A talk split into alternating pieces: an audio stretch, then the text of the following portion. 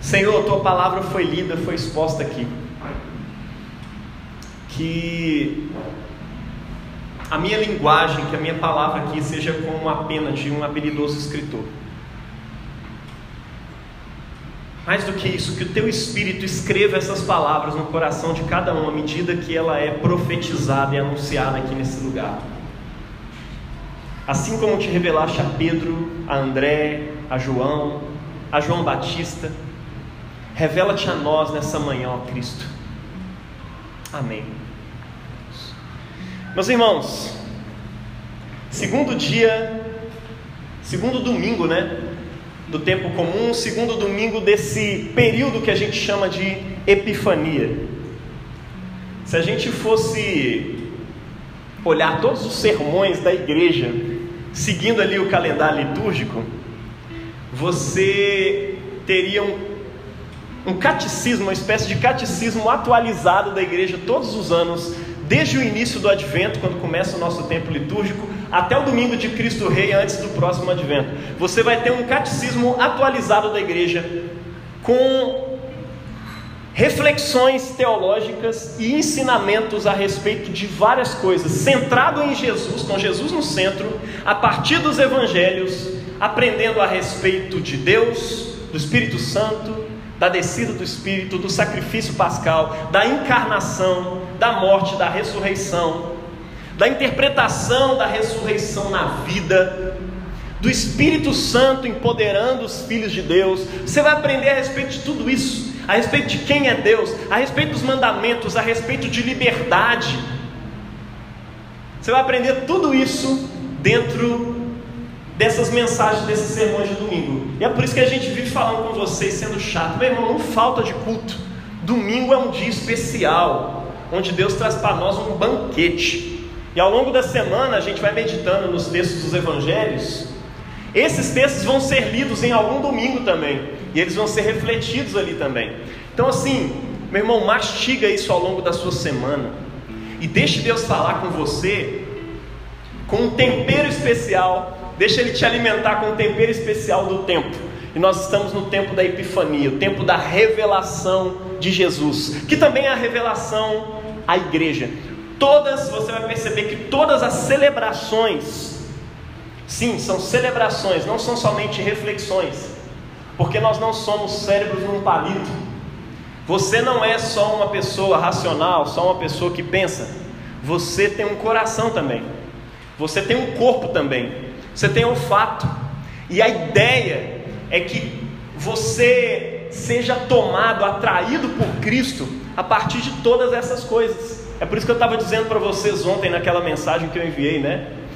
É, não, não, não prepara só espiritualmente, se prepare fisicamente, prepare o seu tempo, prepare o seu espaço para poder se encontrar com Deus. Por quê? Porque Deus se encarnou também.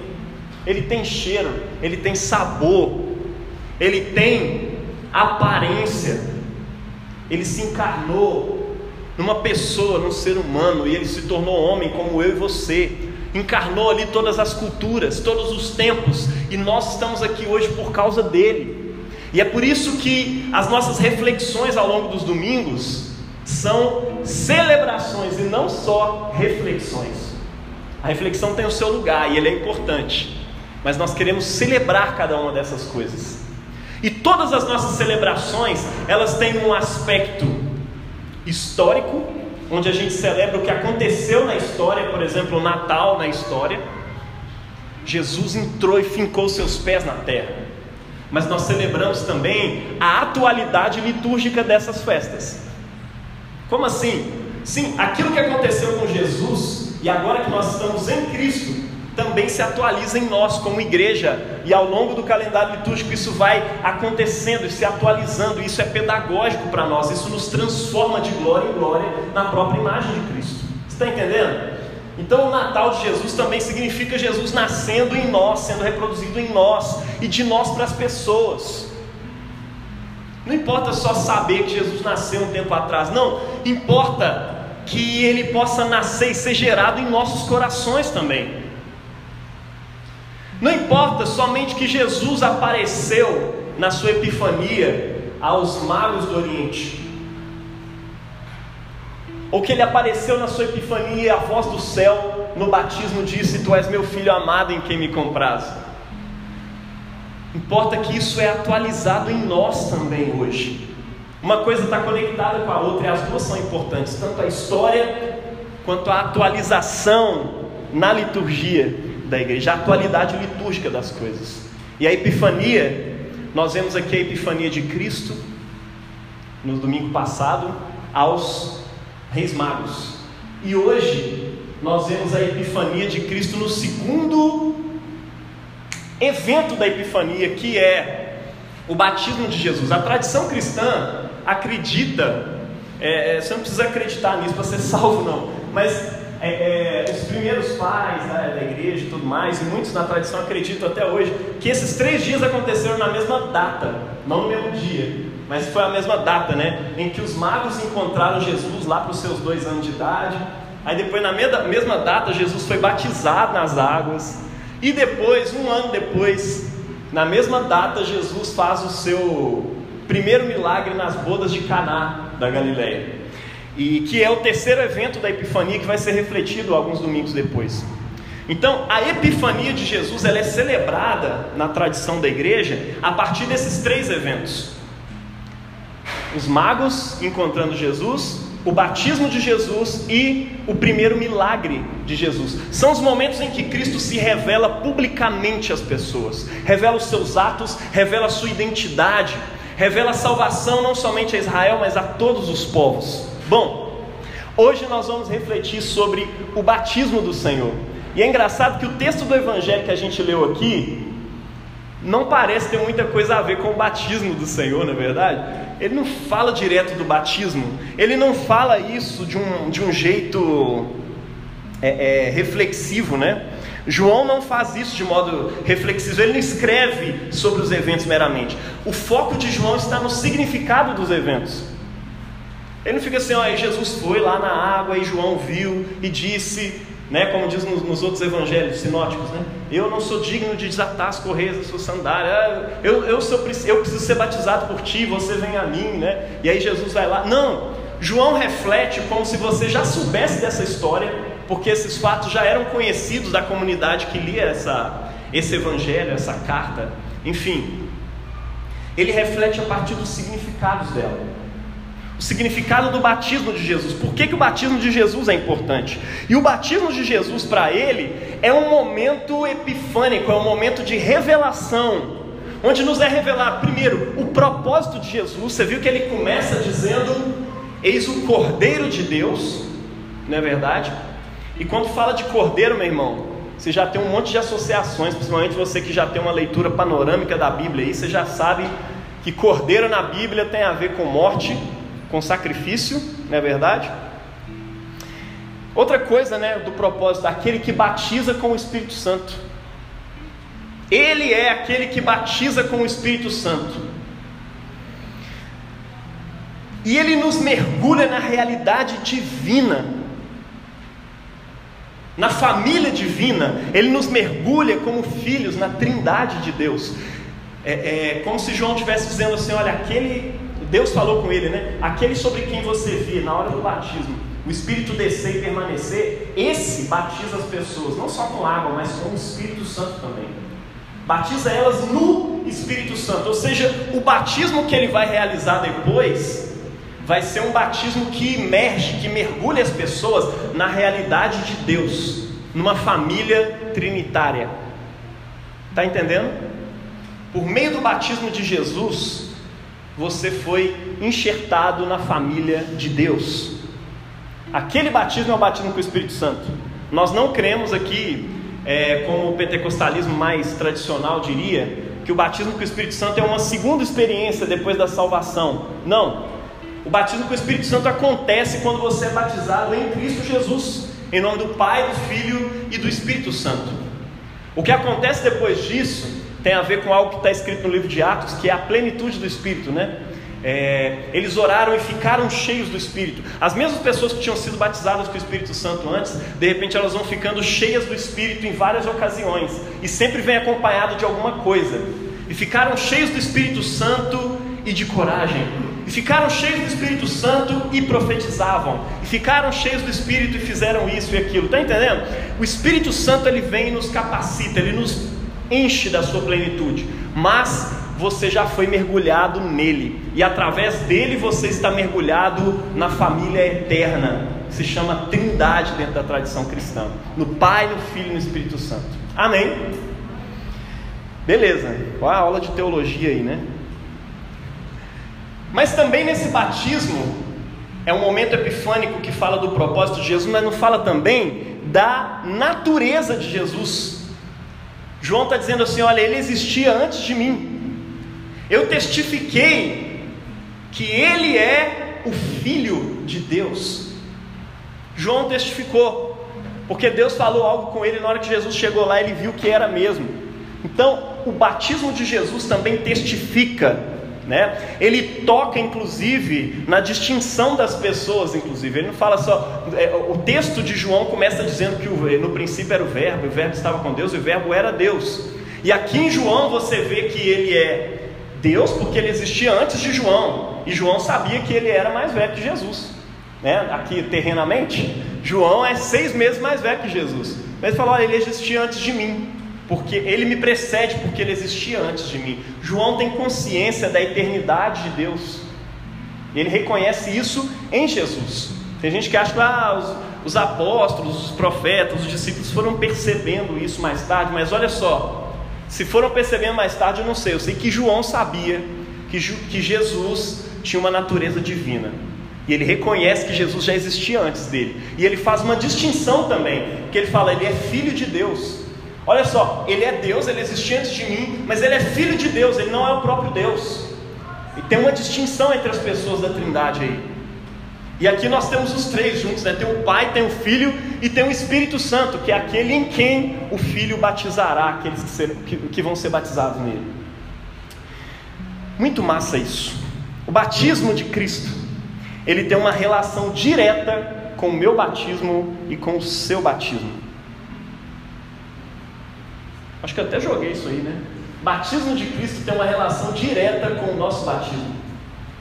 Assim como o seu batismo é um episódio da sua epifania ao mundo, também é um episódio da epifania de cada um de nós nele batizados. Assim como aquele momento revela o propósito e a natureza de Jesus, o nosso batismo também revela o nosso propósito nessa terra e a nossa natureza. O nosso propósito como filhos de Deus em Cristo, a nossa natureza como filhos de Deus. Assim como a voz de Deus é revelada do céu e diz: Esse é o meu filho amado. No nosso batismo também, talvez você não escutou, mas isso aconteceu. Talvez quem te batizou nem percebeu, mas isso aconteceu. A voz de Deus veio do céu e disse: Priscila, minha filha em que eu tenho muito prazer. Elisane é minha filha. Eu não vou tirá-la das minhas mãos hora nenhuma. Eu tenho prazer nela. Eu a amo, eu a acolho. Todos os dias a gente precisa levantar e se lembrar que a gente foi batizado nele. E se você não foi batizado ainda, conversa comigo urgente que nós vamos batizar você. Mas ó, isso faz parte dessa tradição da igreja, mas não é só uma questão de tradição, não é só uma questão de lógica. Você vai perceber nesse evangelho de hoje que aquele batismo de Jesus tem uma conexão direta com o nosso batismo. Nós entendemos batismo aqui nessa igreja como sacramento, ou seja, como sinal visível de uma realidade invisível que está acontecendo real no reino espiritual. Senão Jesus não tinha pedido para acontecer, para ser feito. Tá? Jesus não queria só que você se lembrasse disso. Ele estava fazendo algo realmente ali. E ele falou que tinha que ter água. Ele falou que tinha que ter pão. Ele falou que tinha que ter o vinho. Então façam isso. Isto é, olha que doideira. A gente não acredita em transubstanciação aqui, não, viu, irmão? É, mas Jesus disse que isso aqui é o corpo e é o sangue ou seja, que a gente está se alimentando dele. Isso aqui não transformou em carne, isso aqui não transformou em sangue, mas nós estamos comendo do próprio Deus, nos alimentando do próprio Deus quando comemos o pão e o vinho. E quando somos batizados nas águas, nós estamos mergulhando, estamos sendo mergulhados na realidade de Deus. Como? Isso é um mistério, meu irmão. Entenda os sacramentos como mistérios da fé, como mistérios de Deus. Eu não sei como, mas você agora habita nas regiões celestiais juntamente com Jesus. Amém? Isso revela também o seu propósito, né? Viver no Espírito, viver pelo Espírito de Deus. Mas vamos começar do começo, né? Afinal, quem está sendo batizado aqui? Isso nos leva ao primeiro ponto de hoje, né? A epifania começa com um cordeiro. Maravilhoso, né? Aquela pintura ali, acho que é do Rembrandt. Sacrifício de Isaac por Abraão. O episódio todo aqui, ele é encabeçado com uma significativa expressão de João. Eis o Cordeiro de Deus. Só vez que você vê essa expressão eis na Bíblia, é, significa veja. Então, é, é, eis que tudo se fez novo, ou seja, veja, tudo se fez novo. As vezes Jesus fala, eis que estou à porta e bato, ele está falando, veja, eu estou à porta e bato. Essa expressão é isso. Então João está dizendo, veja, é o Cordeiro de Deus. A epifania de Jesus revela Jesus como Cordeiro. Ele está querendo que você tenha isso em mente hoje. Olha, é o Cordeiro. Veja, Mateus, o Cordeiro de Deus e o cordeiro ele é uma figura recorrente na Bíblia, né? Você tem um cordeiro ali em Abraão, o nosso pai na fé, pai na fé do povo de Deus inteiro, na verdade, né? Aquele que creu em Deus e isso lhe foi imputado como justiça. Então, em obediência a Deus, ele oferece o seu único filho, sem questionar. E aí o filho dele questiona, né? Onde está a ovelha para o holocausto? Ele pergunta, cara, toda vez que eu vejo a história de Isaac, eu penso no Joãozinho e meu coração começa a doer e dá vontade de chorar. Eu penso, o cara ouviu a voz de Deus e falou, cara, preciso obedecer a Deus, mas esse é o meu único filho que Deus me deu. E ele vai para aquele monte acreditando que Deus ia ressuscitar, porque ele fala assim: olha, vai subir e depois voltaremos, eu e o menino. Mas ele sabia que ele ia ter que sacrificar o menino lá em cima. E ele não estava mentindo, não. Ele acreditava que Deus era poderoso até para ressuscitar. Isso vai ser retomado lá no livro de Hebreus depois. Mas olha que doido isso. A pergunta de Isaac para ele no meio do caminho é: Onde está a ovelha para o holocausto, pai? Essa pergunta ecoa pelos séculos, meu. Onde está a ovelha para o holocausto? E Abraão vira para ele e fala: Deus proverá, meu filho.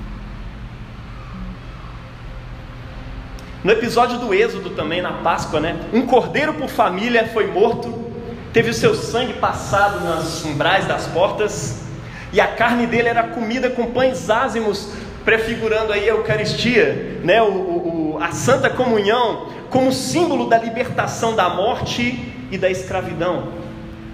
Páscoa é isso, né, irmão? Comer do pão comer do cordeiro e abandonar o Egito. Essa é a nossa Páscoa. Jesus é a nossa Páscoa. É uma nova Páscoa. Nos profetas nós temos várias referências de Deus salvando o povo através de um cordeiro, né? Eu não sei se você sabia, mas cordeiro em aramaico é, não significa, mas ele tem o mesmo som da palavra servo. E era basicamente a língua que o povo judeu ali falava nos tempos de Jesus. E é interessante porque João, ele estava lá acompanhando esses eventos, tá? João está ali acompanhando aqueles eventos, tanto é que ele, ele usa as palavras no original. Quando o Enterwright vai comentar sobre esse texto, ele fala: é interessante, porque ele poderia ter traduzido tudo e ficado de boa, mas aquilo estava impregnado na cabeça dele de um jeito que ele não conseguia escrever sem usar as palavras originais que ele ouviu naquele tempo. Por isso que ele fica traduzindo o tempo inteiro. É, você vai ser chamado tal, é, Cefas, o que, que significa Pedro. João está lembrando, está tá recente na memória dele, ele quer se lembrar dessas coisas. Né? E aí é interessante porque ele ouve João Batista e provavelmente João era um desses discípulos de João Batista, porque ele lembra com detalhes das coisas que aconteceram.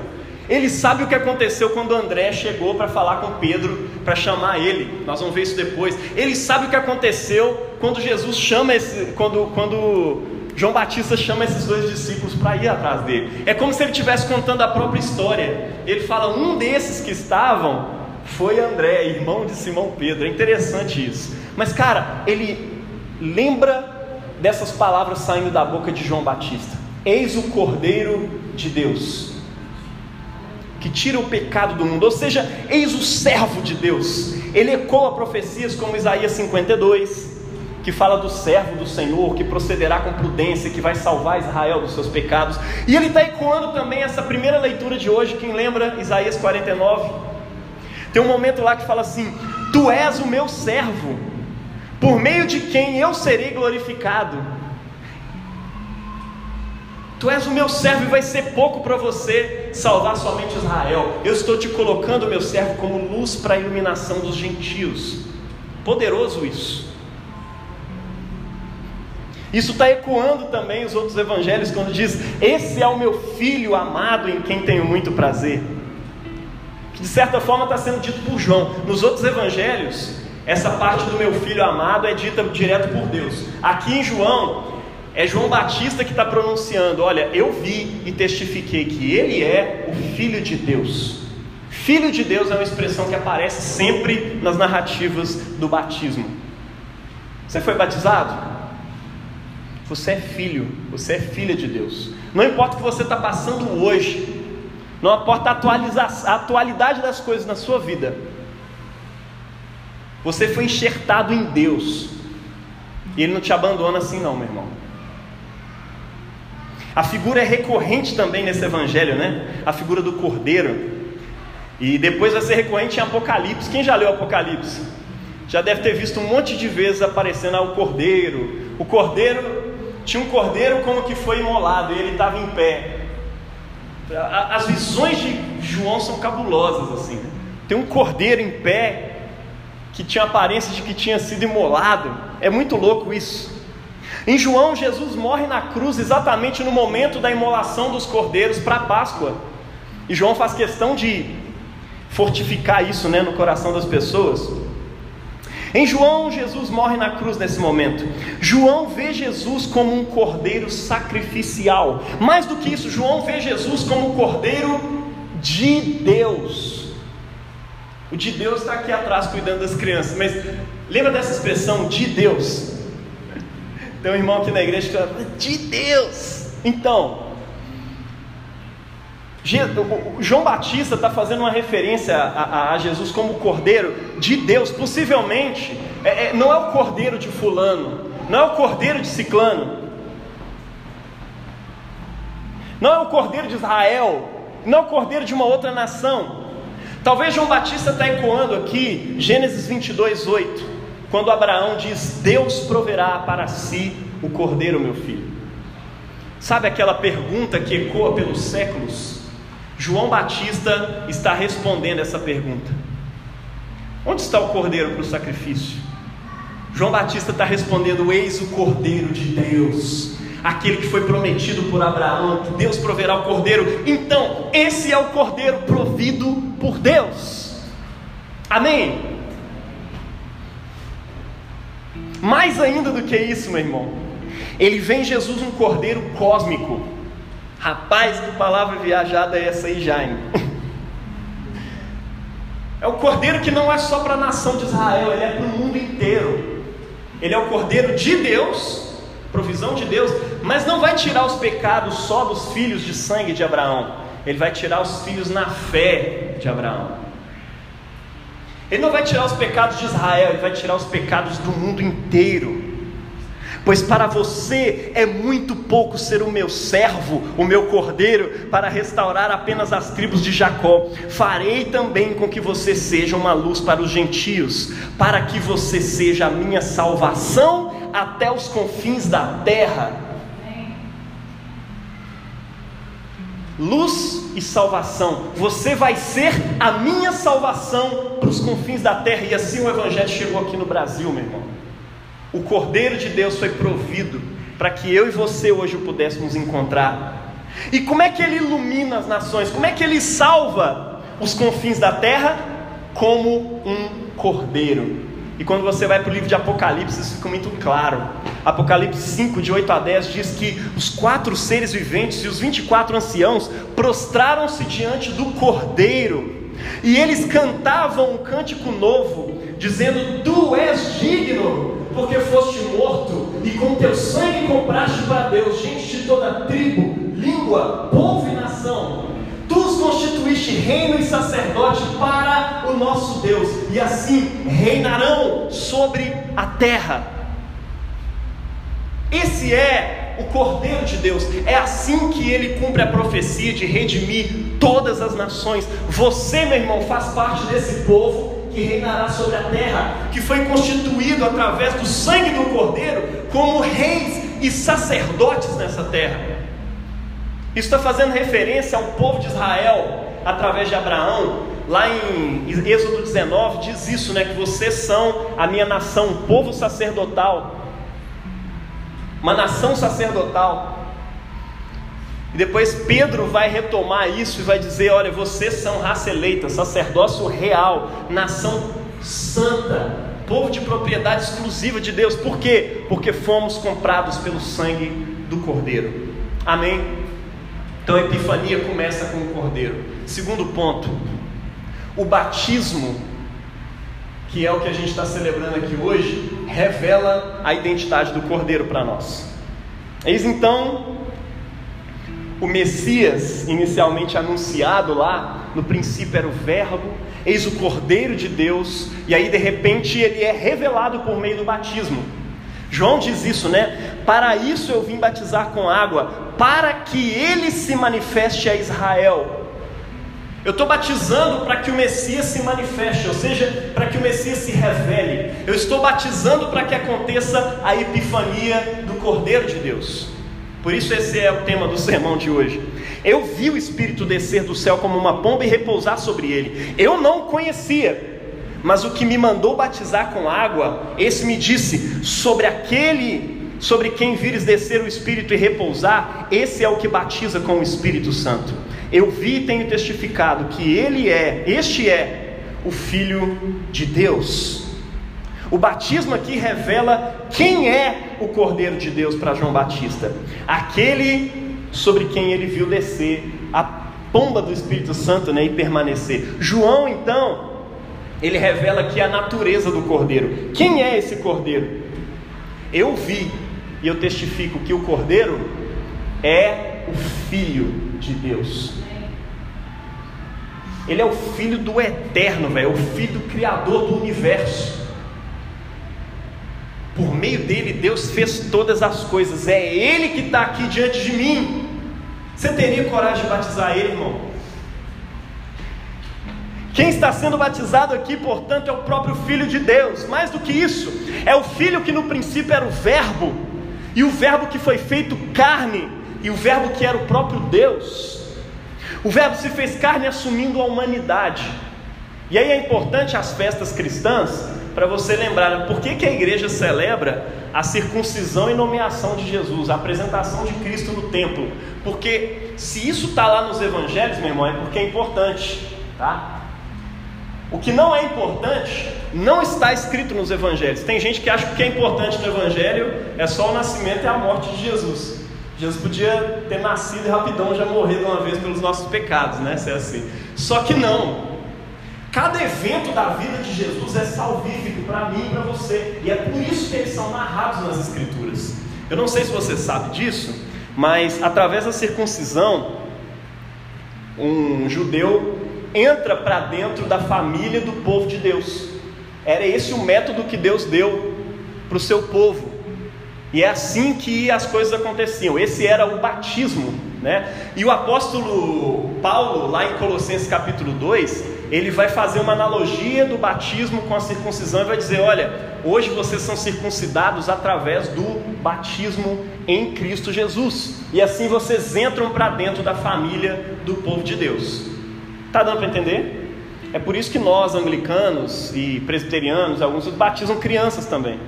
Porque a criança, naquele tempo em que Deus ordenava que as pessoas fossem introduzidas dentro do povo por meio de um ritual, esse ritual era feito com as crianças também, antes dela decidir se, se queria ser ou não.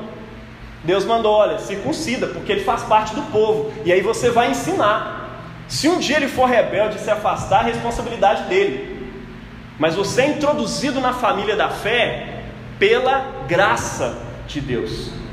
Amém? Então, por isso que a gente batiza crianças aqui.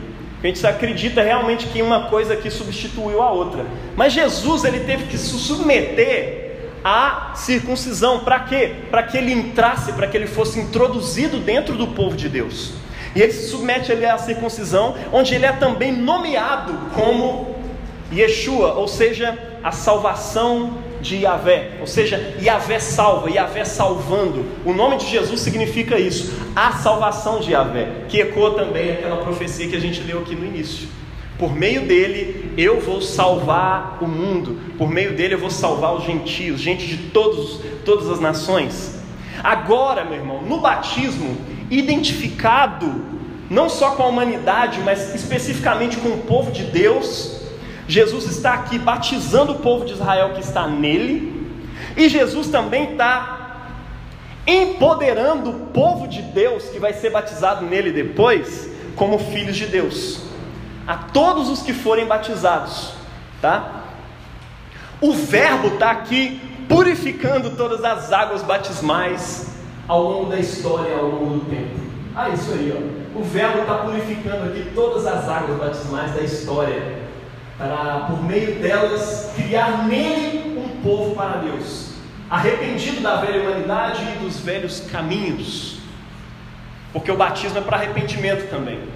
Nós somos mergulhados nessa realidade.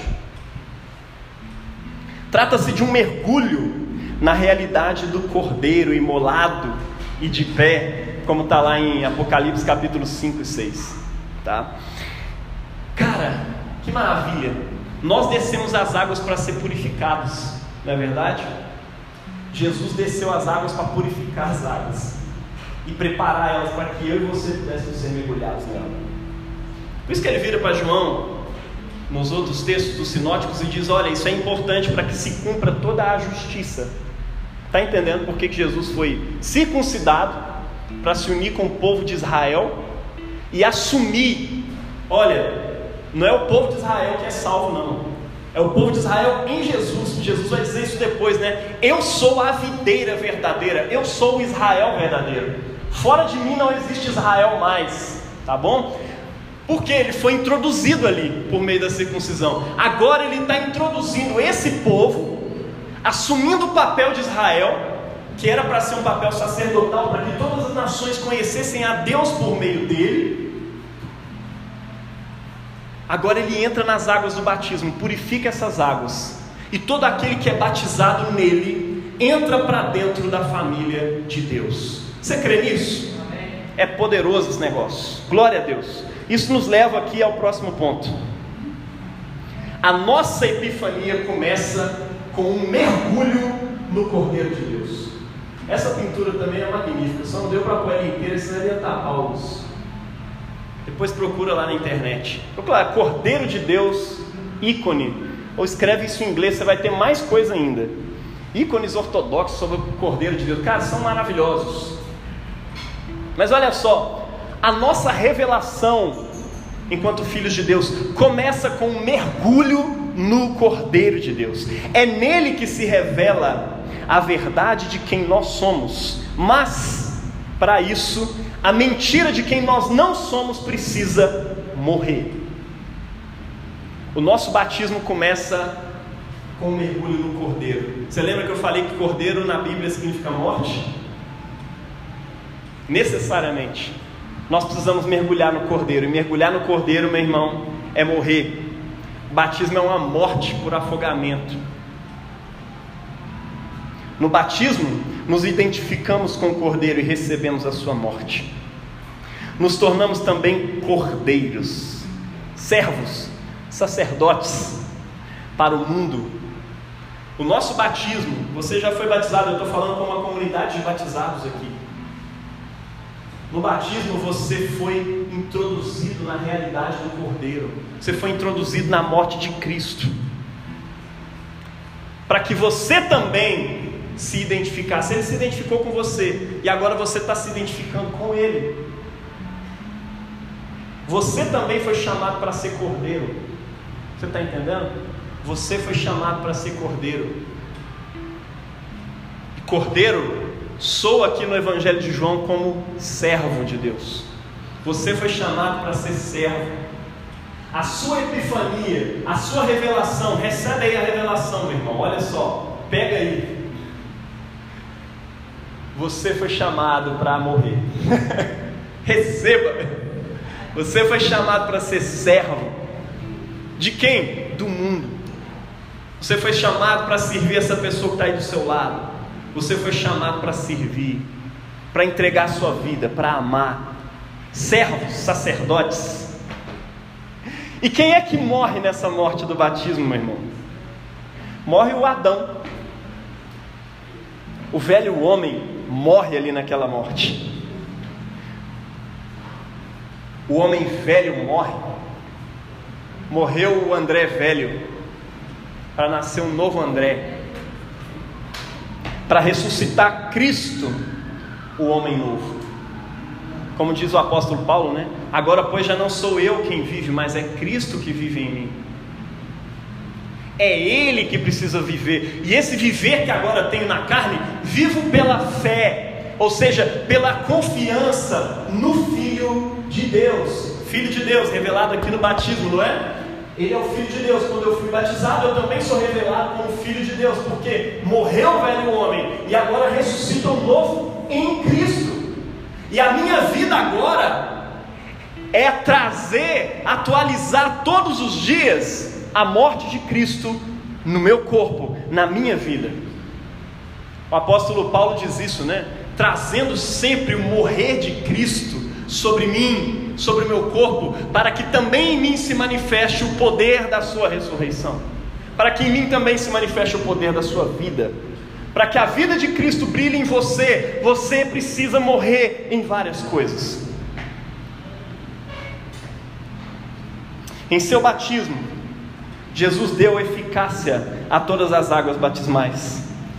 Nós nos lavamos nas águas, Jesus as purificou. Apocalipse fala de uma multidão que segue o cordeiro por onde quer que ele vá. Quem lembra dessa expressão? Eles seguiram o cordeiro por onde quer que ele, que ele fosse. Está falando ali de uns santos, aparentemente os 144 mil, e alguns até confundem essa bagunça toda aí e tal, mas a verdade é que eles são exemplos para toda para todo o povo de Deus.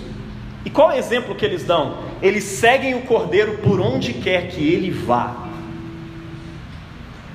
A sua epifania começa com um mergulho no cordeiro. Para quê? Para que você possa seguir o cordeiro onde quer que ele vá.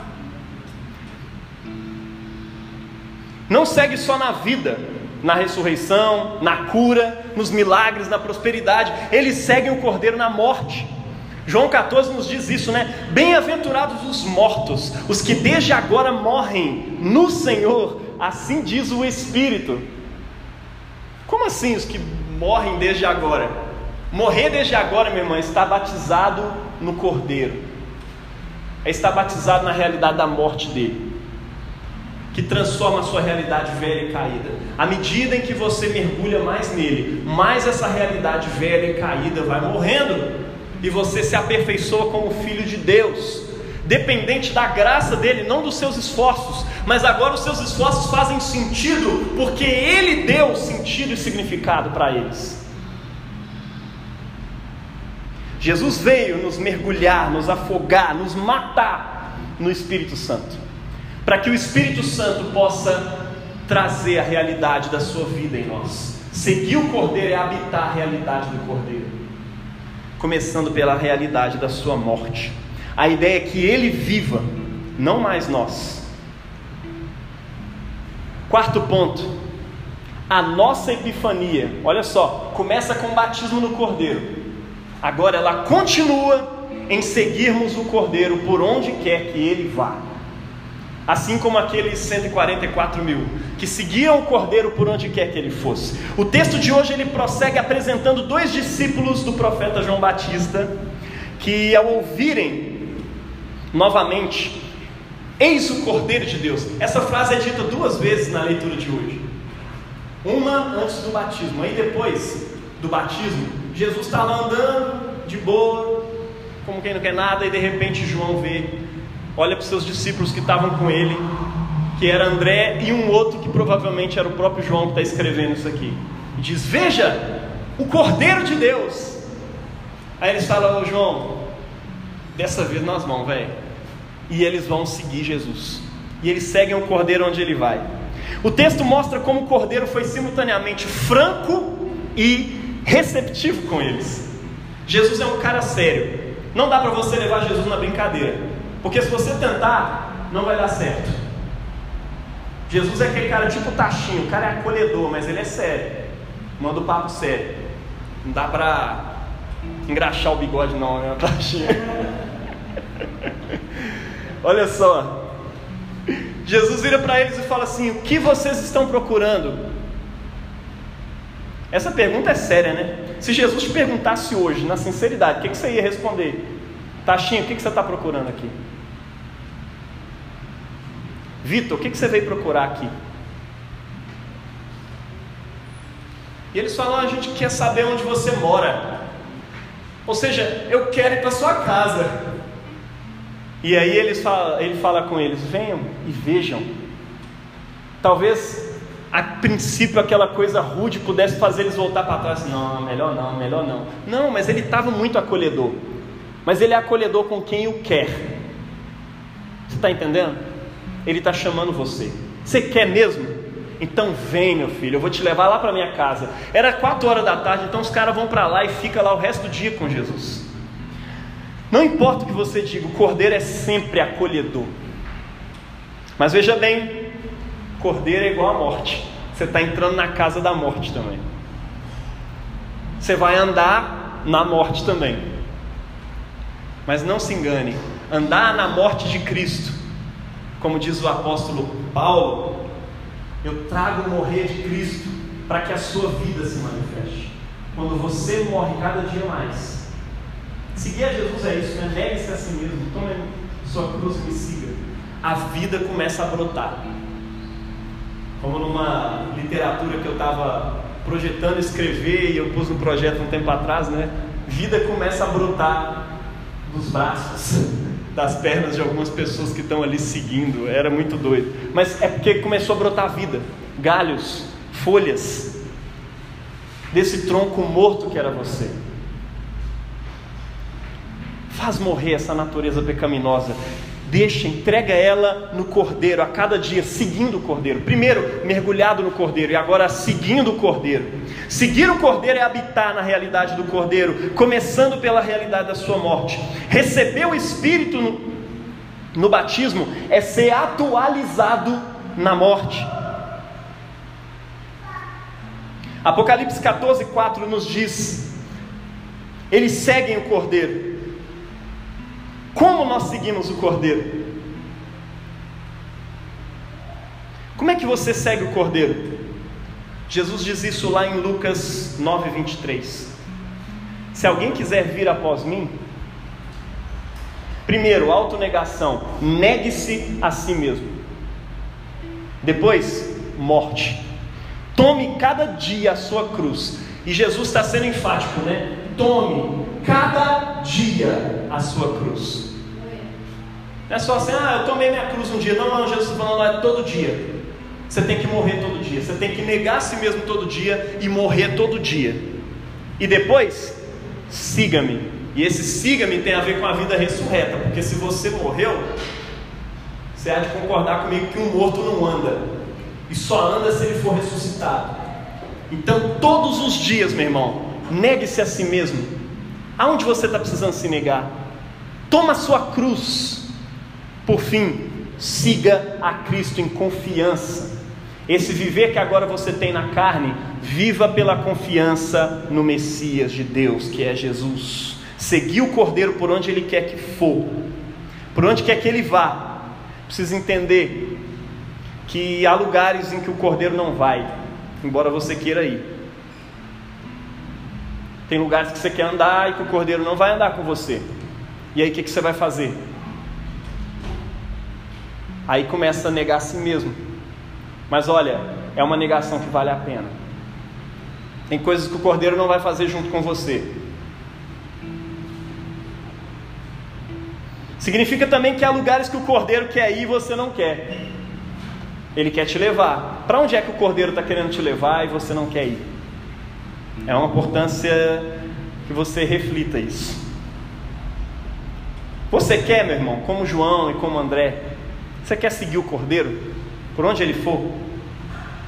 Retoma sua cruz, meu irmão. Use símbolos que te lembrem disso. Anda com a cruz mesmo. Por vezes eu pego essa cruz, principalmente quando eu estou mais precisando, eu ando com essa cruz para todo canto. Beija a sua cruz, se lembra de que Cristo morreu por você e que você também precisa levar a sua cruz todos os dias.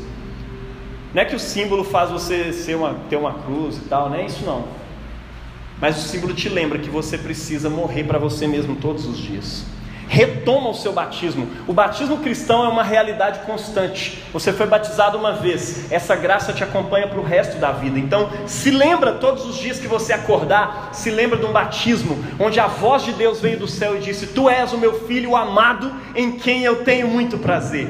E volte a acompanhar o Cordeiro pois é nele que está a nossa manifestação como filhos de Deus, é nele que está a nossa paz.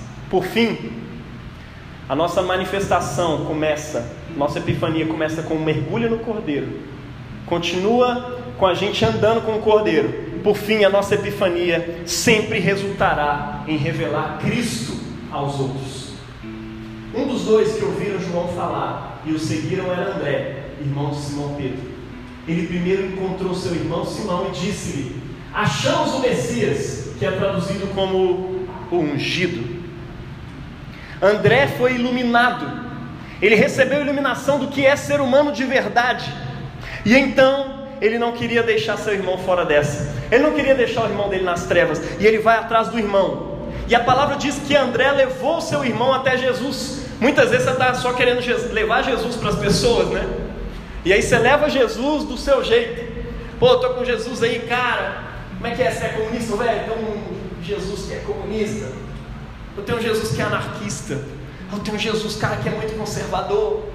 E você fica pintando um Jesus para agradar as pessoas. Quando você deveria fazer como André, pegar o irmão dele, vem cá, você com toda a sua realidade, eu vou te mostrar aqui para o Messias. Leve as pessoas a Cristo. Não inventam Jesus para as pessoas. Amém? A grande verdade é que nós precisamos levar essas pessoas. E ele olha essas pessoas nos olhos e ele revela quem eles são. Ele lhes dá uma nova identidade, como Jesus deu para Pedro. Tu és Pedro, né? É, é, eu, vou te, eu vou transformar o seu nome, que agora vai ser Cefas, Simão. Muito legal o seu nome, mas olha, você vai ser chamado Cefas, que traduzido é Pedro. Vai ser assim agora. Deixe Jesus dizer o seu nome. Deixe Jesus mudar a sua identidade, porque na epifania dele, ele transforma a nossa identidade, mergulhados na realidade da Trindade, mergulhados na realidade do Cordeiro. Ele revela a nossa identidade. E isso vai sempre ser isso é uma realidade para nós, mas é uma realidade também você entender que você leva, você ilumina as pessoas. Um dos textos da nossa epifania é Jesus dizendo aos discípulos: Vocês são a luz do mundo, vocês são o sal da terra. Você foi colocado aqui para iluminar, você foi criado para ser epifania junto com Cristo. É isso que Ele deseja fazer ao nos encontrar transformar a nossa natureza, mudar o nosso nome, mudar o nosso destino. Você quer isso?